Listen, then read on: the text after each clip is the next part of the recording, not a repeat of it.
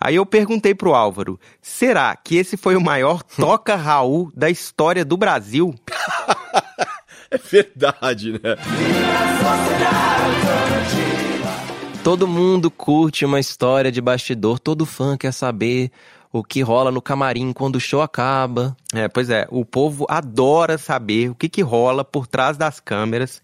E aí, dessa vez, o G1 ouviu jornalistas que já cobriram né, várias edições do Rock in Rio. Os melhores do ramo, é claro, né? É, eles vão contar histórias do backstage do festival em várias, vários anos. E você vai ouvir causos sobre Guns N' Roses, New Kids on the Block, Foo Fighters, Bruce Springsteen, Black Eyed Peas e outras atrações. Eu sou o Rodrigo Ortega. E eu sou o Braulio Lawrence e esse é o G1 Ouviu, o podcast de música do G1.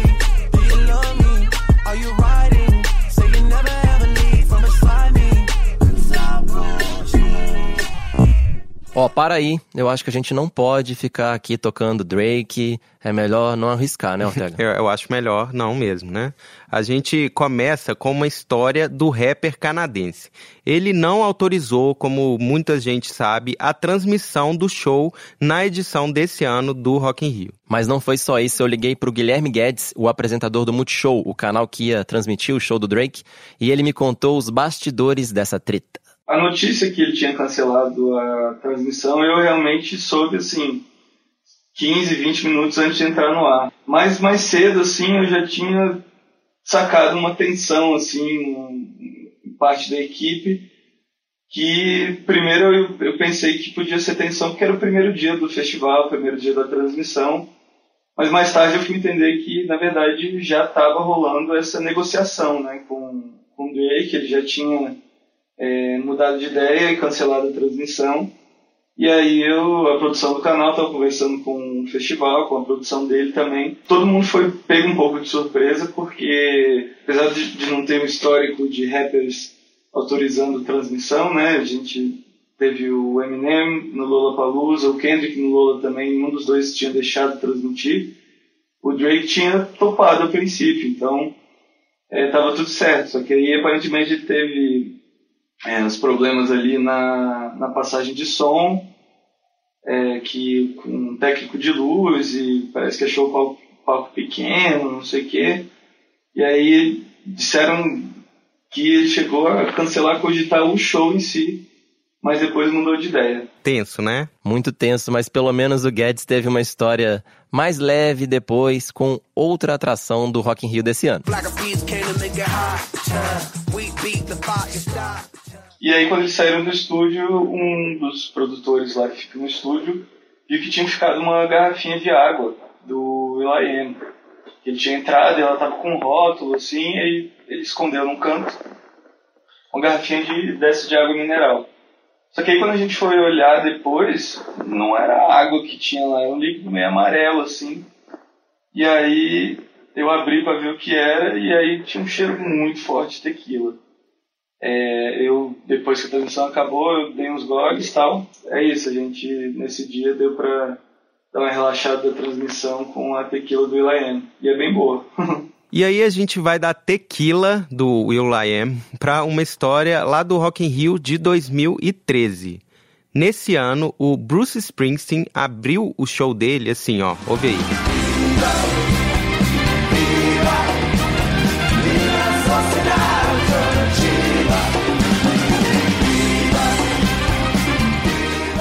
Nossa, eu lembro assim, foi demais. E eu sempre quis saber como isso aconteceu, como foi que o Bruce Springsteen tocou Raul Seixas, pô. Pois é, eu lembro que você cobriu esse show, Cobri. você ficou surpreso do seu texto na época. Enfim, eu também fiquei curioso. E aí eu recebi o Álvaro Pereira Júnior, do Fantástico, aqui nos nossos estúdios, e ele me contou desse caso e da participação dele. Ele estava vindo pro Brasil para tocar em São Paulo e no Rock in Rio. E eu fui entrevistá-lo no Chile, tipo uma semana antes dele vir para cá. Eu me preparei super bem para a entrevista, li a biografia do Bruce Carlin, li um monte de matérias sobre ele, li um perfil gigantesco que tinha saído dele na New Yorker, escrito pelo próprio editor-chefe da revista New Yorker, o David Remnick. E a entrevista rendeu muito bem, era, era em tese para ser 15 minutos, acabou sendo meia hora. E aí acabou a entrevista, tal, voltei para o Brasil e eu recebi um e-mail uns dois dias depois de uma pessoa do, do da, da, da entourage dele ali, que trabalha com ele. E o e-mail era era johnlandau.net. O John Landau é um cara que era crítico de música e que depois se tornou, tipo, empresário e guru do Bruce Springsteen. Falei, opa, deve ser verdade. E aí o e-mail era o seguinte: olha, Álvaro, o Bruce gostou muito da entrevista. É, quando ele vai a algum país, ele procura tocar alguma música do país e ele pediu para eu te perguntar se você tem alguma sugestão. Falei, putz, aí eu tava, tinha marcado uma cerveja com o André Forastieri, jornalista também meu amigo. Falei, André, e aí, meu, o que a gente faz? Aí a gente pensou naquelas coisas óbvias, né? Inútil do, do traje. Pensamos em que país é esse, do, do, do Legião, bem, bem óbvias. Mas aí o Forastieri falou: puta, meu, Raul, cara, Raul é que é que representa o Brasil. Eu falei, pô, verdade, mas o que, né? Aí eu imaginei, o refrão, né? Viva, viva. Aí eu falei, puta, sociedade alternativa. Aí mandei, mandei um e-mail super caprichadinho com contexto, contextualização de cada uma das músicas, dizendo que a minha opção preferida era o Raul. E eles já tinham recebido uma sugestão é, do, de tocar Canção da América ou Titãs. Acho que música do Titãs, comida, são todos iguais, né? Uma pior que a outra. E aí eu falei, olha, é Canção da América, eu acho que é um hino, um negócio meio religioso, assim, lembra muito música sacra. Eu acho que não é a do Bruce. E em relação a essa música dessa banda Titãs, eu não vou nem falar nada, eu só vou te mandar o link. A gente não quer só comida, a gente quer a vida como a vida quer. Aí, o show em São Paulo foi antes do show do Rio. Uma pessoa que estava na fila botou no Twitter os caras estão ensaiando Raul Seixas. E aí uma amiga minha viu no Twitter e me mandou. Falei, caramba, meus caras levaram a sério.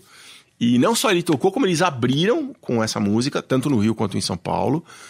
E o Bruce Springsteen cantou em português, né?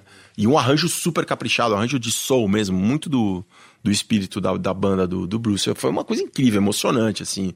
Eu assisti esse vídeo um milhão de vezes, de vez em quando eu assisto ainda. Aí eu perguntei pro Álvaro, será que esse foi o maior toca Raul da história do Brasil? é verdade, né? O Toca Raul é, concretizado, assim, transformado em algo verdadeiro, palpável, incrível, né? Nossa, é demais, assim, foi uma bela sugestão mesmo. Mas a gente vai do Rock in Rio 2013 direto, sem escalas, para a edição de 2001. E não é para falar dessa vez das vaias pro Carlinhos Brown ou do show surreal do surto que rolaram naquele ano, porque a gente já falou disso em podcasts anteriores. Não, agora é hora de falar do Foo Fighters.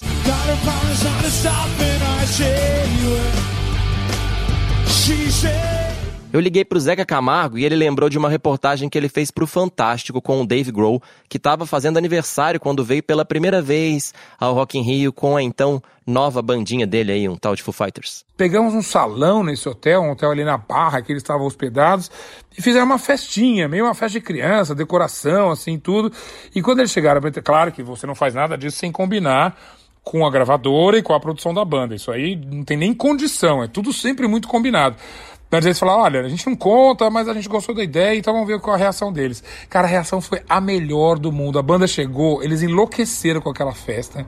Saíram estourando balão, é, correndo, brincando de pique. Era uma coisa doida. Eles, eram, eles, eles desceram muito animados para essa entrevista. É, essa era uma fase bem mais zoeira do Foo Fighters, que eu preferia, aliás. E muito com melhor. aqueles clipes engraçados, enfim, tinha aquele clima. É, a banda se levava muito menos a sério, muitas saudades. Também. Mas o Zeca falou também da edição de 1991. O segundo Rock in Rio foi único no Maracanã.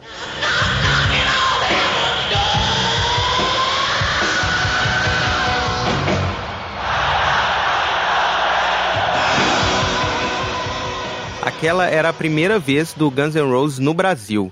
E o Zeca lembrou de uma entrevista feita para MTV Brasil que tinha acabado de entrar no ar três meses antes. O Axel Rose viu um programa, ficou muito encantado com a Cuca e resolveu então é, falar: olha, eu só dou entrevista para MTV se essa VJ brasileira é, for a entrevistadora. E aí fomos lá todos lá. A Cuca na época é, acho que falava muito pouco de inglês. Eu fui com ela, fui acompanhando com ela lá para ver, é, para interceder. E o Axel, assim, era realmente era o superstar, era quase o estereótipo assim do do, do rockstar ali, né? Ele tava super sentado. O camarim deles era uma doideira. Agora que eu lembro, era luxuoso, parecia um quarto de hotel. E ao mesmo tempo tinha geladeiras, minibar, muita cerveja, claro. Tinha, tinha mesa de bilhar, tinha fliperama, tinha jogos é, eletrônicos, tinha um monte de coisa lá. E era uma coisa que aconteceu, sei lá, põe 3, 4 horas da manhã, era uma coisa insana. Isso rola muito em cobertura de Rock in Rio, assim. Talvez seja a parte mais chata, né? Todo Sim. mundo vai embora ali, tá no perrengue de voltar para casa, mas pelo menos tá voltando para casa. e a gente lá trabalhando horas e horas depois do último show. É, e tem hora que você tá trabalhando, fazendo plantão atrás de artista na porta de hotel, e aí de repente vem um telefone voando em cima de você.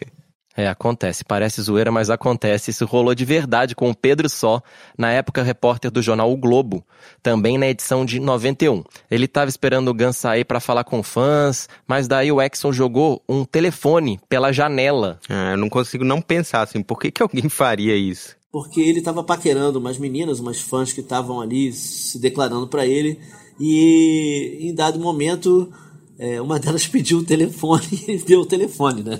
Ele tacou o aparelho telefone naquela época, era um negócio pesado também, né?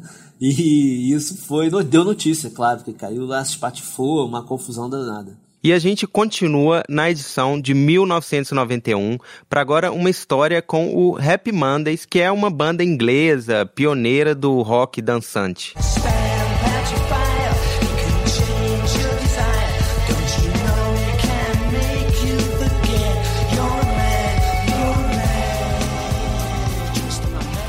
E eu liguei para um especialista em música dançante, em música eletrônica, o jornalista e DJ Camilo Rocha, e ele contou que rolou um baita climão quando ele entrevistou o Shawn Ryder, o vocalista do Rap Mondays. Tinha uma história que ele ia trazer mil êxtase para o Brasil.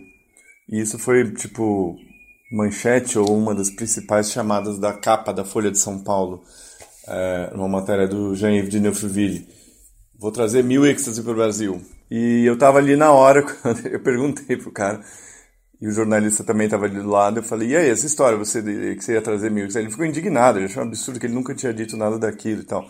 Enfim, aí durante essa entrevista, o Sean Ryder acho que tomou umas 5, 6 vodkas, assim, fumou uns becks bem gordos, assim, então foi tudo aquilo que você lia sobre ele era verdade. Mas os exas eu acho que não. é, isso acontece até hoje. O artista fala uma coisa, mas esquece ou finge que esquece depois. Mas falando mais do Camilo, que hoje é repórter especial do site Nexo, o legal é que ele talvez seja o único cara que cobriu o Rock in Rio, né, essa edição de 91, uhum. e aí dez anos depois, no terceiro Rock in Rio, ele tocou no festival. Demais. A edição de 2001, nesse dia de pop, bem pop, teve Sandy Júnior, Britney Spears, NSYNC e Camilo Rocha no palco eletrônico. Era uma coisa que a gente ficava num lugar bem alto, assim, é, num palquinho bem alto, e era apertadinho, cabia, sei lá, três, quatro pessoas no palquinho, era, era meio, meio pequeno, assim, era meio. O acesso era um pouco difícil também. Hoje eu acho que. Pode-se dizer que o DJ talvez ficava mais escondido. Acho que hoje o DJ fica. É, nas edições posteriores, o, o, o, DJ ficou mais em evidência, né? Eu acho que o a própria estrutura da cabine melhorou bastante. E pensar que agora o palco eletrônico tem nome pomposo. O palco eletrônico de 2019 chamava New Dance Order. E também tem estrutura toda iluminada, gigante, os tempos mudam. É, mudam mesmo, mas a gente volta à edição de 1991 e ao papo com o Pedro Só. É, eu resolvi perguntar pro Pedro. E aí, qual foi a entrevista mais bizarra que você já fez em qualquer edição de Rock in Rio? É uma entrevista coletiva do New Kids on the Block, que foi é, ab absolutamente confronto, assim, foi uma coisa de porrada.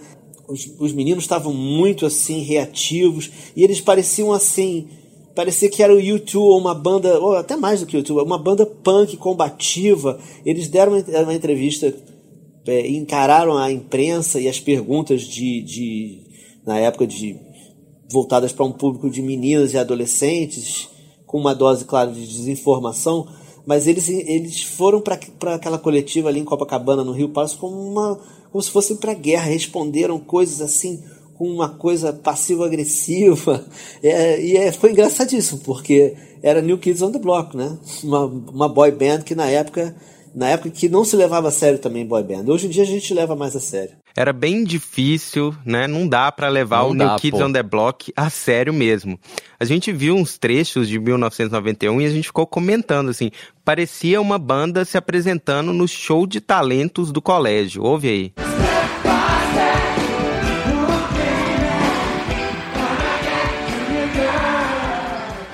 Complicado, hein? E olha que eu gosto de boy band. Mas para fechar esse podcast de contação de causo, a gente tem duas histórias do primeiro Rock in Rio, o Rock in Rio da Lama, o Rock in Rio de 1985. Pois é, o Rock in Rio raiz, a primeira história é do Pedro e envolve o Queen.